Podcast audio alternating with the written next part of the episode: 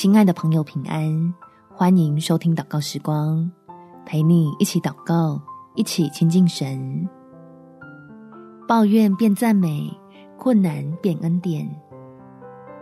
在罗马书第五章第二节，我们又借着他，因信得进入现在所占的这恩典中，并且欢欢喜喜盼望神的荣耀。试着从另外一个观点。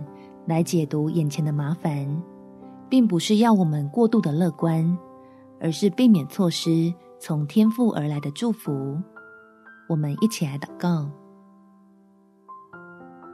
天父，求你用属天的喜乐来改变我固有的思维模式，让愁云惨雾不再能将我困住。我要借着祷告。把自己沾满负面情绪的心思，放进你的慈爱里面清理干净，好教自己不会背负着过重的负担，靠着主恩胜过一关又一关的挑战，使我因着赞美，把目光对准在天上掌权的父神，就得着你所赐下的福气，能够切身感受到你信使的帮助，找出隐藏在困难中的益处。